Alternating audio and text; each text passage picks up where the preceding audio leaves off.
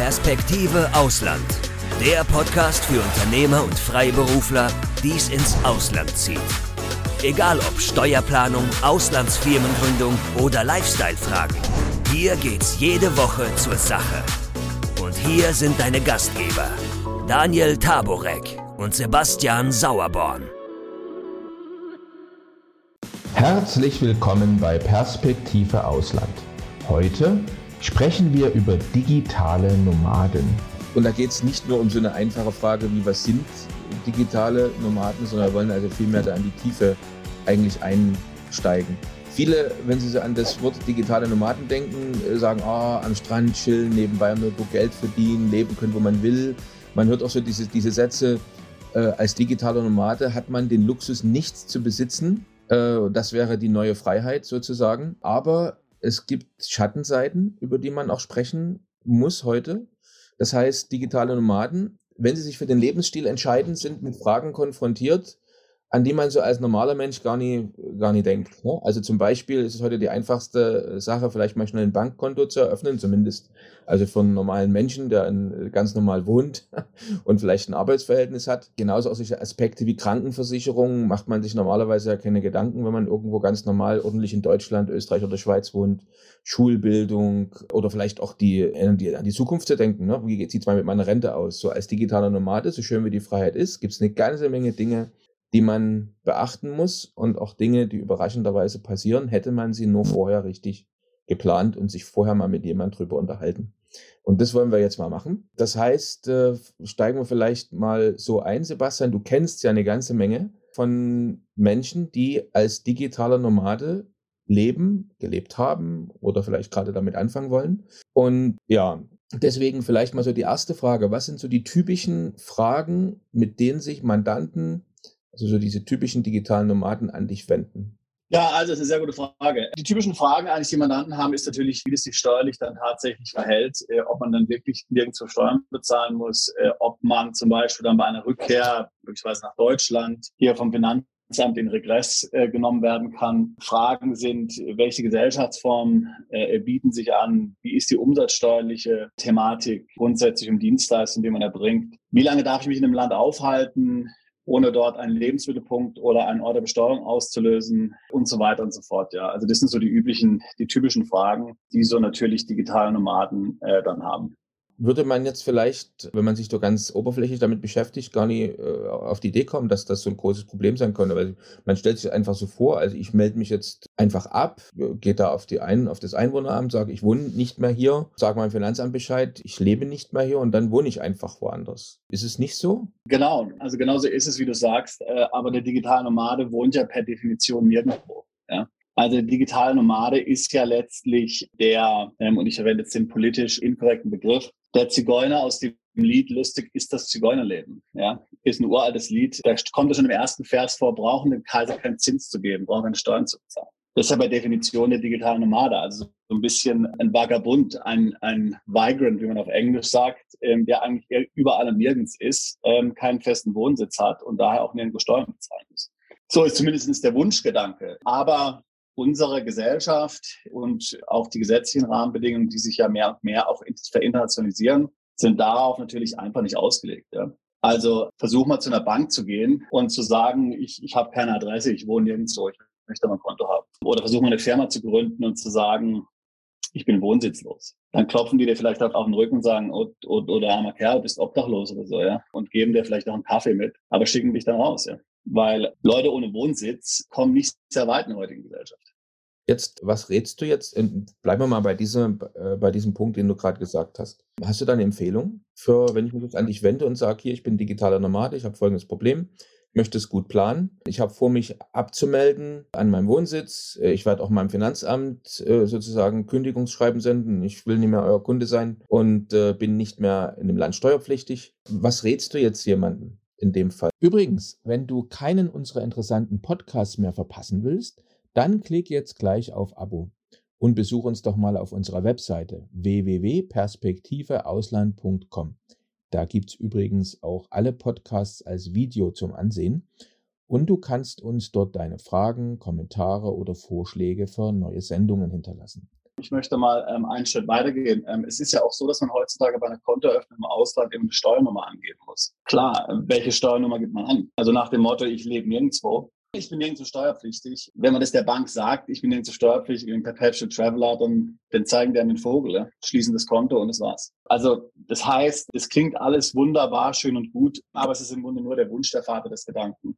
Denn in der Realität lässt sich der Digitalnomadenstatus de jure ja, nicht umsetzen. De facto schon, und da kommen wir jetzt ja gleich dazu. Aber die Jure, ähm, die Jure ist es nicht möglich. Viele Mandanten machen dann den Fehler, dass sie zum Beispiel aus Deutschland wegziehen und sagen, okay, ich meine, ich gründe jetzt noch eine Firma, ich eröffne irgendwo ein Bankkonto. Ähm, oder wenn ich irgendeinen Adressnachweis vorlegen muss, verwende ich halt noch die deutsche Adresse, die deutsche Steuernummer. Äh, das ist natürlich fatal. Denn es gibt ja mittlerweile einen Informationsaustausch. Und äh, wenn ich jetzt also mal angenommen irgendwo ein Konto im Ausland eröffne und angebe, das ist meine deutsche Adresse, weil ich keinen anderen Adressnachweis habe, weil ich keine andere deutsche Steuernummer habe, dann fängt ja diese Bank an, dann munter meine Einkünfte ans deutsche Finanzamt zu melden. Jedes Jahr. So, und dann muss ich mal erst von den Behörden erklären in Deutschland, wo ich denn dann nun wohne. Denn ich habe ja, ähm, und wir wissen ja, wie das ist bei der Kontoeröffnung. Bei der Kontoeröffnung mache ich ja eine rechtsverbindliche Aussage, wo ich wohne. Wenn ich dort eine bewusste Falschangabe mache, dann fällt es schon unter letztlich, so geht schon in Richtung Geldwäsche.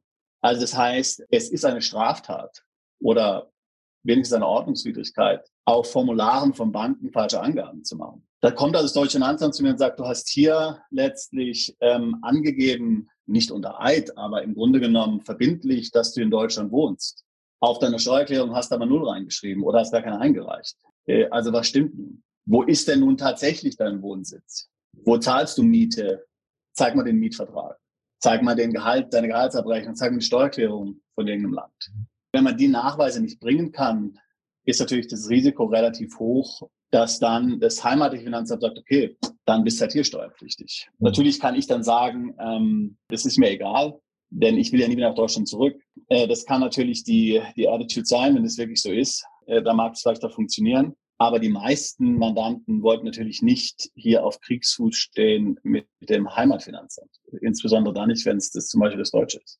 In der Tat. Jetzt ähm, ist, äh, sucht man natürlich immer noch nach, nach einer vernünftigen Lösung. Also wir haben jetzt festgestellt, also auf der einen Seite, wenn ich als digitaler Nomade leben will, deswegen sprechen wir auch zu, zuerst jetzt darüber, also ich, mein Leben, auch wenn es weniger kostet im Ausland, aber es kostet mich Geld, ich muss in irgendeiner Art und Weise mein Cappuccino bezahlen, meine, meine Unterkunft bezahlen. Also ich brauche eine Bank und ich brauche eine Kreditkarte. Also gerade dieser wichtige, essentielle Punkt ist schon ein heikles Thema. Wir hatten ja jetzt vor kurzem auch einen Podcast mit der Frau Bergmann von Estland und da haben wir darüber gesprochen, dass es dort zum Beispiel relativ einfach ist, sich als sogenannter digitaler Nomade zu registrieren. Auf der Webseite der Regierung steht ja sogar, werden sie digitaler Nomade? Also äh, war für mich auch interessant, das so zu lesen. Aber wäre das aus, aus deiner Hinsicht eine, so unter den Top-Möglichkeiten was, was du Mandanten oder Interessenten empfehlen würdest? Oder hast du da noch andere Pfeile im Köcher? Also was könnte man tun, wenn man jetzt legal äh, die Möglichkeit haben will, ein Bankkonto zu eröffnen und halt dieses Thema mit dem Finanzamt vom Tisch haben möchte?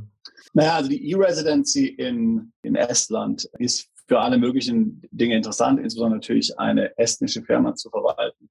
Aber steuerlich hat es ja keinerlei Implikationen. Ja, hier geht es jetzt ja tatsächlich um Steuerrecht. Das heißt, also das wäre jetzt keine geeignete Lösung. Was aber tatsächlich eine geeignete Lösung wäre, ist natürlich zu sagen, okay, ich bin möglicherweise de facto digitaler Nomade. Ja? Also ich meine, wir haben viele Mandanten, die in Deutschland leben, die mehr als 200 oder 250 Tage im Jahr geschäftlich auf Reisen sind.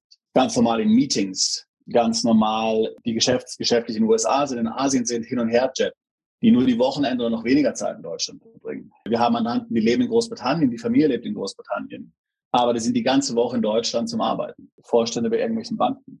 Also das heißt, wie lange ich mich in einem Land aufhalte tatsächlich, hat noch nicht was wirklich damit zu tun, ob ich dort nun ansässig bin oder nicht. Somit kann man zwar auf der einen Seite laufend die Welt bereisen, andererseits empfiehlt Sebastian aber doch, sich in einem Land eine Basis aufzubauen, weil das doch einige steuerliche Angelegenheiten erleichtert. Dabei ist aber Folgendes zu beachten. Meine Empfehlung ist tatsächlich, irgendwo eine Base zu haben, wo man steuerlich gemeldet ist, wo man tatsächlich eine Wohnung mietet, also keine virtuelle Adresse, sondern eine tatsächliche Wohnung mietet ein Land, in dem man möglicherweise sich auch aufhält. Möglicherweise gründet man dort eine Firma. Möglicherweise bezahlt einem diese Firma ein kleines Gehalt, was man dort auch versteuert, sodass man eine Steuererklärung einreicht, Steuern bezahlt, eine Steuernummer hat, eine steuerliche Ansässigkeitsbescheinigung bekommt des Staates, möglicherweise als Sozialversicherung krankenversichert ist. Und wie gesagt, es gibt auch in Deutschland viele lebende oder viele in Deutschland lebende Personen, die das ganze Jahr unterwegs sind beruflich. Denken wir nur an Fernfahrer. Also das heißt nicht, dass ich dann an dieses Land gefesselt bin. Aber in diesem Land habe ich dann eben die einzige Wohnung weltweit, die ich dauerhaft anmiete, wo meine Sachen drinstehen, wo ich äh, Verbrauchsrechnungen für nachweisen kann und insofern wird es mit diesem Setup extrem schwierig sein, für jede Finanzbehörde, für jede Bank mir nachzuweisen, dass ich dort nicht wirklich lebe. Ja, dass das nicht ähm, mein Wohnsitz ist. Unter der Voraussetzung, dass ich nirgendwo anders einen Wohnsitz habe, selbstverständlich. Wenn das der Fall ist, dann wird es schon wieder schwieriger. Ja. Das heißt also, wenn ich sozusagen mich nicht über den Negativbeweis definiere als Digitalnomade, sondern über den Positivbeweis. Also wenn ich mich nicht so definiere, dass ich sage, ich bin nirgendwo steuerpflichtig, dann sage absolut, ich bin kein Digitalnomade. Ich wohne in Malta, Portugal, Irland, weiß weiß ich wo, wo steuergünstig ist. Da gibt es ja einige Länder auf unserer Webseite, wird viel dazu geschrieben. Und kann dann die notwendigen Dokumente auf den Tisch knallen. Steuernummer, Sozialversicherungskarte, ID-Karte, Mietvertrag, Verbrauchsrechnung, Kontoauszug, Ansässigkeitsbescheinigung, Steuererklärung, Gehaltszettel und so weiter und so fort. Dann muss erstmal jemand beweisen, dass es nicht so ist. Und das wäre dann schon extrem schwierig, dieser Beweis. Insbesondere, wenn ich mich natürlich innerhalb der EU bewege, wo jetzt ähm, aufenthaltsrechtlich ja nicht viel zu machen ist. Malta zum Beispiel ist im Schengen-Raum. Da kann ich ohne Ausweis ein- und, äh, ein- und ausreisen. Portugal ebenso Schengen, Spanien Schengen. Äh, also es gibt ja etliche Länder in der Europäischen Union, die sich hier anbieten. Und im Grunde genommen ist das das richtige Setup. Klingt nachvollziehbar. Jetzt wird das natürlich aber mit Kosten verbunden sein. Also jetzt, wenn man jetzt so an, an den ein oder anderen Bericht über digitale Nomaden denkt, die man im Fernsehen sieht, hat man ja manchmal so eher den Eindruck, da geht man so in, in ein Land, wo die Lebenskosten niedrig sind und dann also die Balance, also so wenig wie möglich arbeiten, so viel wie möglich am, am Strand sitzen, was ja nicht auf jeden zutreffen muss. Ne? Einiger äh, einige werden auch dort wahrscheinlich 24 Stunden rund um die Ohren ihr Business an ihrer Firma denken. Aber jetzt, mit welchen Kosten sollte jetzt zum Beispiel jemand, der so ein Setup, wie du es gerade beschrieben hast, plant, um das wirklich legal alles auf stabile Füße zu stellen, was muss er da un ungefähr rechnen? Also grundsätzlich natürlich wir sind ja da relativ pessimistisch, ja, bewusst relativ pessimistisch und raten ja Leuten auf jeden Fall ab, ähm, solche Experimente zu machen wenn sie nicht tatsächlich komfortabel leben können. Ja, weil wie gesagt, es hat ja keinen Sinn, unnötige Risiken einzugehen, um dann nur ein Taschengeld zu haben oder genauso viel Kosten zu haben, wie wenn die Steuern in Deutschland äh, äh bezahlen, das wird ja nichts bringen. Ja. Aber ich, ich denke mal, wenn man so im sechsstelligen Bereich verdient, sagen wir mal so 150 bis 200.000 mindestens als Digitalnomade, ist das absolut realistisch. Ähm, also die Kosten sind ja im Grunde zunächst mal eine Wohnung, die man sich leisten muss. Also in den meisten Ländern, Malta, die ich gerade eben gesagt habe, Malta, Zypern, ähm, auch Irland, äh, Portugal, wird man zwischen 1000 bis 1500 für eine akzeptable Wohnung bezahlen müssen. Damit aus Behördensicht auch alles anerkannt wird und überzeugt, sollte man einige Dinge meiden. Es ist ganz wichtig, jetzt hier nicht irgendwie so in eine WG zu ziehen oder sowas, ja, weil das glaubt dann sowieso keiner. Oder hier, mein Freund hat ein Haus und, und so weiter und so fort. Also diese ganzen Geschichten, die funktionieren alle nicht. Also Mietvertrag unter fremden Dritten, wo ich jeden Monat ein Tausender bezahle, ähm, das, das klingt schon mal gut, ja. Ähm, und dann natürlich die, die, die anderen Kosten. Also ich meine, ähm, alles damit Firmengründung und so, das, das wird dann, wird ja dann schon wieder optional. Also es hängt ein bisschen davon ab, wie man eigentlich aufgestellt ist. Ja. Also wenn ich jetzt zum Beispiel im Land lebe wie Malta, oder auch Irland, dann kann ich ja ganz legal zum Beispiel jetzt Einnahmen aus Affiliate Marketing äh, von Google oder, oder sowas, ja, legal, steuerfrei im Ausland vereinnahmen. Da brauche ich nicht mal eine Firma dazu.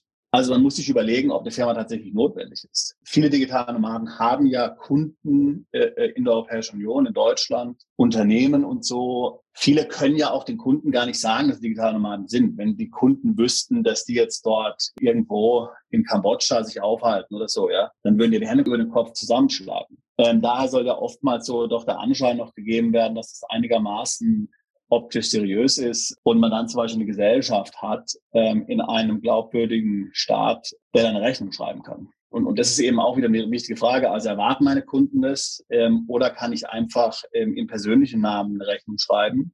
Oder kann ich einfach äh, zum Beispiel eine amerikanische LLC gründen, äh, die eine Rechnung schreibt? All das sind Fragen, äh, die man natürlich klären muss. Aber ich sage mal, so Firmengründung, Firmensetup zu machen, sagen wir mal, äh, wenn wir das richtig machen, wenn wir das machen würden, so zwischen 3.000 und 5.000. Und die weiteren Kosten, wie gesagt, das sind dann alles variable Kosten, das hängt ja vom Einzelfall ab. Ja. Mancher wird sich vielleicht gern Gehalt zahlen wollen, in, in dem Land, äh, wenn er jetzt dort eine Steuererklärung einreichen will, in so Ländern wie Malta und Irland bietet sich ja auch Non-Dom-Status dann an.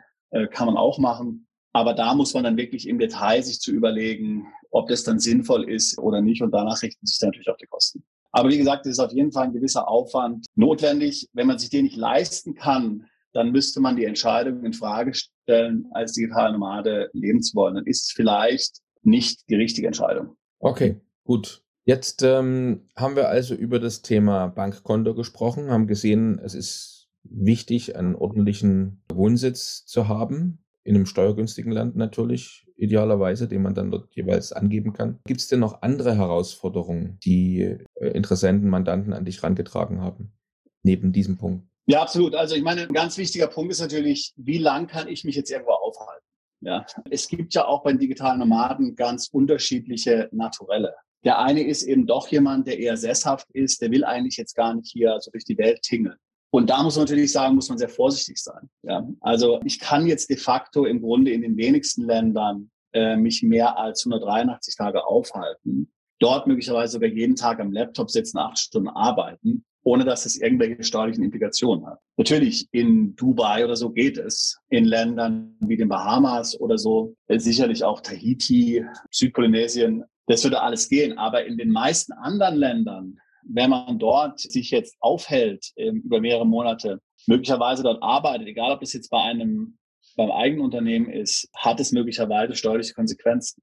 Das heißt, da muss man also sehr genau planen und sich im Vorfeld damit auseinandersetzen. Was werde ich hier verdienen? Wie werde ich arbeiten? Wie lange werde ich mich dort aufhalten? Und muss natürlich darauf achten, dass man dort keinen steuerlichen Wohnsitz in diesem Land auslöst. Also wie gesagt, die 183 Tage sind so eine ganz harte Regel, die kennt jeder, aber es gibt natürlich auch andere Regeln. Also wenn ein Steuerberater oder Rechtsanwalt zum Beispiel in einem Land mehr als, schon mehr als 30 Tage arbeitet, je nachdem in welchem Setup, er geht zum Beispiel in ein Rebusbüro oder sowas rein, ist dort möglicherweise bereits eine Betriebsstätte ausgelöst. Und er muss möglicherweise dann das dort verdiente Geld schon dort versteuern. Also da muss man sich sehr detailliert mit den steuerlichen Gegebenheiten des Ziellandes auseinandersetzen. Ganz klar gilt natürlich hier, wo kein Kläger, da kein Richter. So denken viele Mandanten. Und in gewisser Weise äh, muss man sagen, naja, also ist ja auch so. Also wer wird schon jemals diesbezüglich überprüft werden. Aber hier geht es ja darum, Grunde was korrekt zu machen ist. Und sicherlich, wenn jemand jetzt mal länger als 183 Tage irgendwo ist, vielleicht machen 140 Tage nichts aus, 150 Tage auch nichts. Aber definitiv gibt es Personen und wir haben Mandanten, die in Spanien zum Beispiel von der Polizei beobachtet wurden, die mit einem eigenen Auto in, auf Mallorca rumgefahren sind, was jetzt hier ein sehr auffälliges Auto war, muss ich sagen.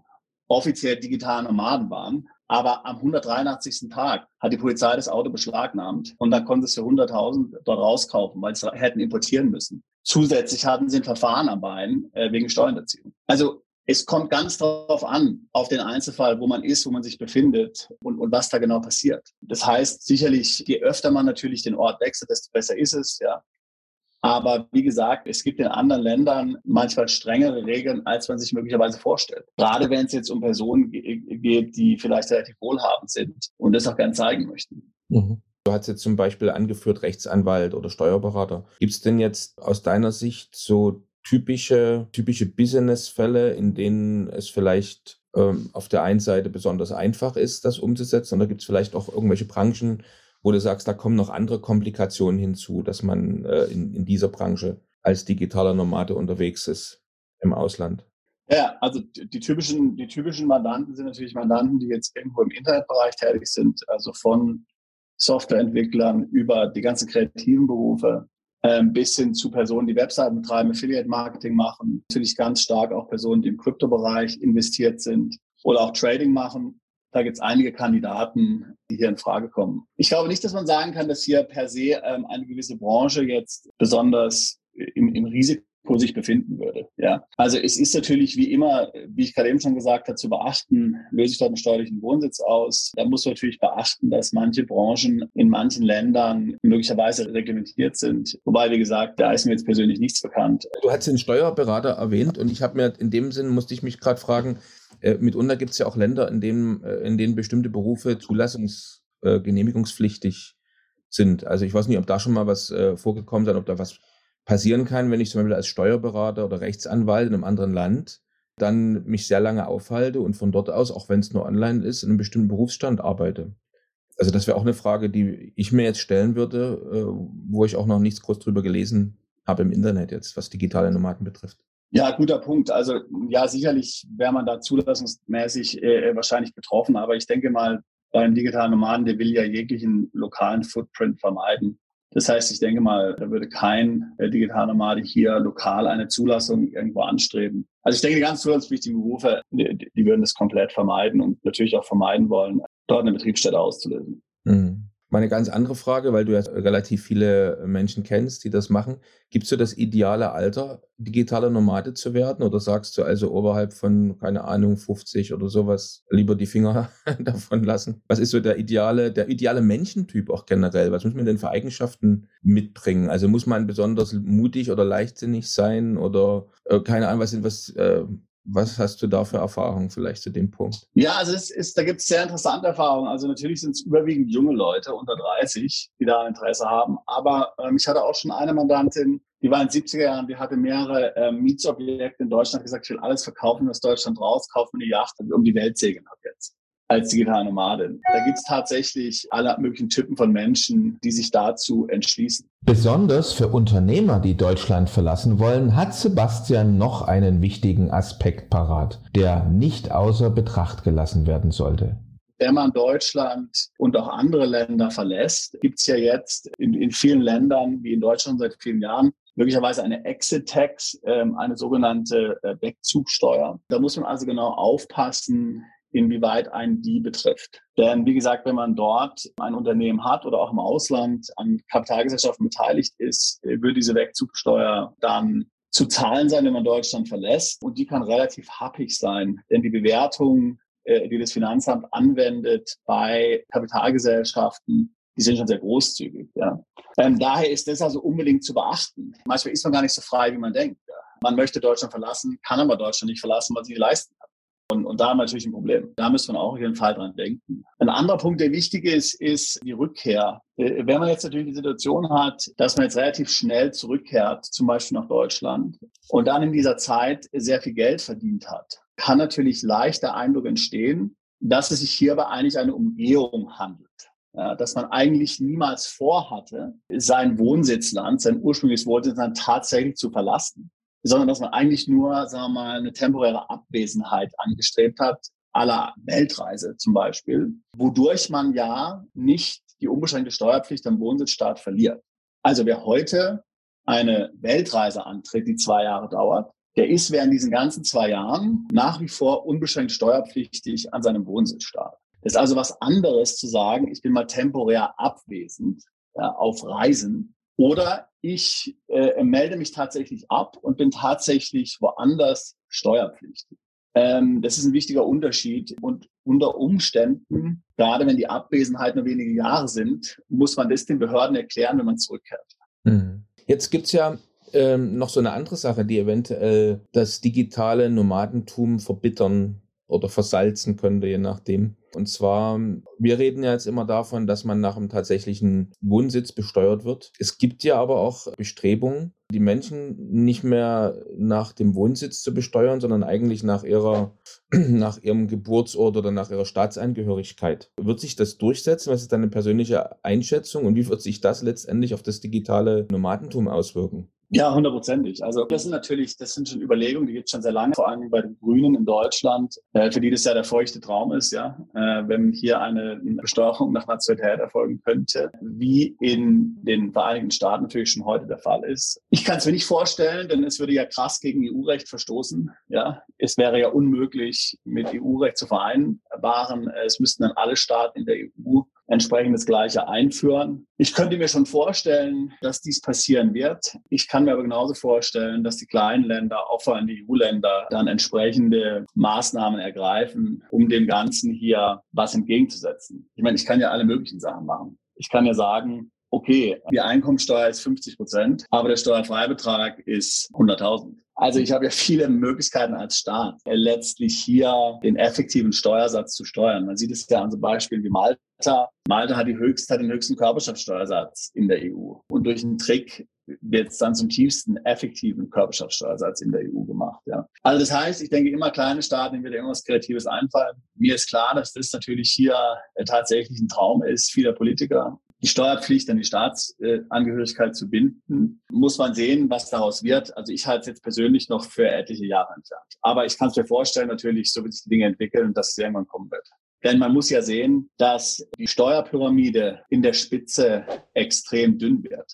Es gibt ja in Deutschland dann nur relativ wenig, ja, also ein paar hunderttausend, vielleicht ein geringer, ähm, eine geringe Anzahl, eine geringe Millionenanzahl von Personen, die tatsächlich sehr gut verdienen, sagen wir mal im sechsstelligen Bereich. Ja. So, wenn jetzt jeden, jedes Jahr von denen 5000 wegziehen aus Deutschland, was ja die Realität ist, dann ist es ja in Bezug auf die, die Steuerpyramide, ja, sind es ja nicht die unteren 5000, aus den unteren 5000 da, wo die Pyramide sehr breit ist, die wegziehen, sondern die Spitze wird immer mehr verdünnt, die Steuereinnahmen sacken immer mehr zusammen. Also für die Staaten ist natürlich diese ganze EU-Freizügigkeit ein extremes Problem. Oder auch generell natürlich die Mobilität der Leute, die ja durch Corona noch weiter verschärft wurde. Denn auf einmal kann ich ja nun tatsächlich überall arbeiten und keiner wird sich mehr fragen, naja, können wir nicht ein persönliches Meeting machen? Ich will es nicht per Zoom oder sowas. Ja. Ich kann mir vorstellen, dass für die Staaten relativ schnell bedrohlich wird und äh, dass dort sicherlich ähm, gewisse Überlegungen stattfinden. Aber ich halte es trotzdem für noch relativ weit entfernt. Okay. Ja, aber man muss ja manchmal auch über die Zukunft sprechen, ne? wie es äh, weitergeht. Obwohl wir nicht in die Glaskugel schauen können, aber trotzdem ist immer gut vorbereitet zu sein. So sieht's aus. Wenn jetzt einer oder der andere unserer Zuhörer, Zuschauer sagt, jawohl, also ich bin jetzt schon so, also so dicht davor, ich habe da schon vielleicht ein konkretes Land ins Auge gefasst oder bin gerade dabei, mein, mein Business zu digitalisieren, so dass ich also in Zukunft wirklich online arbeiten kann. Was wäre jetzt so deine Empfehlung für die Herangehensweise? Also was wären so die nächsten Schritte? Es hängt stark davon ab, wie die laufenden Einkünfte tatsächlich zusammengesetzt sind. Ob die laufenden Einkünfte jetzt letztlich hauptsächlich daraus bestehen, dass ich irgendwo an einem Strand, in einem Café, in einem Starbucks sitze und hier am Computer sitze und schreibe, programmiere oder sonst was. Das ist mal eine Sache. Dann gibt es natürlich andere Personen, die bekommen passive Einkünfte, sage ich jetzt mal, also Provisionen, möglicherweise verkaufen, die haben die E-Commerce und so weiter und so fort. Also die letztlich ein Unternehmen brauchen, irgendwo ein Unternehmen haben und darüber dann Einkünfte generieren. Diese Fragen werden dann beeinflussen, wo ich mich am besten anmelde steuerlich ähm, und wo ich auch dann möglicherweise ein Unternehmen gründe. Ja? Also wir hatten ja schon einige der äh, meiner Meinung nach sinnvollen Staaten genannt. Unternehmensformen, äh, wie gesagt, gibt es dann auch einige. Also die US-LLC äh, kann sinnvoll sein, eine maltesische Gesellschaft kann sinnvoll sein und andere Gesellschaftsformen natürlich auch. Auch diese erfordern immer heutzutage eine mögliche Substanz. Und äh, da braucht man dann andere Personen, die dort involviert sind. Also muss ich tatsächlich überlegen, wie man das gestalten möchte. Und je komplexer eben die Einkommenssituation ist, desto äh, wichtiger ist die Gestaltung. Ein anderer wichtiger Punkt ist zum Beispiel auch die Umsatzsteuerplanung. Wir wissen ja, dass wenn ich heutzutage in die EU Waren oder Dienstleistungen auch digitaler Natur verkaufe, wird dort in der EU Mehrwertsteuer fällig. Die kann ich nicht umgehen, auch nicht mit einer Gesellschaft in Belize. Dann wird halt die Gesellschaft in Belize umsatzsteuerlich erfasst in der EU. Ich kann also nicht davon ausgehen, dass ich umsatzsteuermäßig irgendwas einsparen kann. Wenn das also mein Ziel wäre, so nach dem Motto, ich habe Endverbraucher und jetzt habe ich 20 Prozent mehr Marge, weil ich keine Umsatzsteuer berechnen muss. Das ist eine Fehlkalkulation. Auf der anderen Seite gibt es natürlich Tätigkeiten. Also wenn ich zum Beispiel Live-Coachings mache über Zoom oder auch, wir haben Mandanten, die machen Coaching und die machen dann große Zoom-Meetings. Also die haben Events, wo möglicherweise hunderte von Kunden teilnehmen, die zahlen. Wenn ich das außerhalb der EU mache, ist das alles komplett umsatzsteuerfrei. Denn es ist eine persönlich erbrachte Leistung, keine digital erbrachte Leistung. Ich muss es natürlich dann vom richtigen Ort aus möglicherweise machen. Also ansonsten wird möglicherweise dort Umsatzsteuer fällig, aber unwahrscheinlich, wenn ich es einmal, zweimal äh, von dort mache. Also das sind nur einige Beispiele von Überlegungen. Also für die steuerliche Optimierung muss ich also diese Dinge alle tatsächlich äh, berücksichtigen. Und es hilft dann sicherlich mal auch, sich beraten zu lassen. Also wir bieten Beratung für digitale Nomaden an. Auf unserer Webseite kann man äh, dort ein entsprechendes Gespräch buchen. Oftmals schließt sich daran dann auch eine erweiterte Beratung an, mehrere Stunden vielleicht, wo es darum geht, das Ganze dann korrekt zu strukturieren. Es ist meistens nicht in einer Stunde natürlich machbar. Oder sich anderweitig beraten zu lassen ähm, von einem Rechtsanwalt oder Steuerberater, äh, der sich damit entsprechend auskennt. Also die Planung ist das Wichtigste. Angefangen von der Planung, welche steuerlichen Konsequenzen möglicherweise der Wegzug zu Hause hat, also im Herkunftsland. Wir hatten schon angesprochen, Thema Wegzugsteuer zum Beispiel. Also wir hatten schon oftmals Mandanten, die gedacht haben, ich habe eine GmbH in Deutschland und ich habe dann Geschäftsführer und ich kann dann wegziehen und kann dann die Gewinne steuerfrei vereinnahmen aus der GmbH. Also die GmbH versteuert in Deutschland die Gewinne mit Körperschaftssteuer und Gewerbesteuer und der Nettogewinn kann dann an mich steuerfrei ausgeschüttet werden. Das ist natürlich absolut nicht so, ja. Denn deutsche Einkünfte müssen immer versteuert werden. Und wenn ich nicht nachweisen kann, dass die Einkünfte versteuert worden sind, dann hat Deutschland ein Besteuerungsrecht und besteuert die Einkünfte. Also das sind alles Dinge, die man berücksichtigen muss, die man planen muss, damit das Ganze nicht zum Rohrkrepierer wird. Also vielen Dank. Haben wir viel dazu gelernt. Wunderbar. Bis zur nächsten Folge von Perspektive Ausland, der Podcast für alle Unternehmer, die es ins Ausland zieht.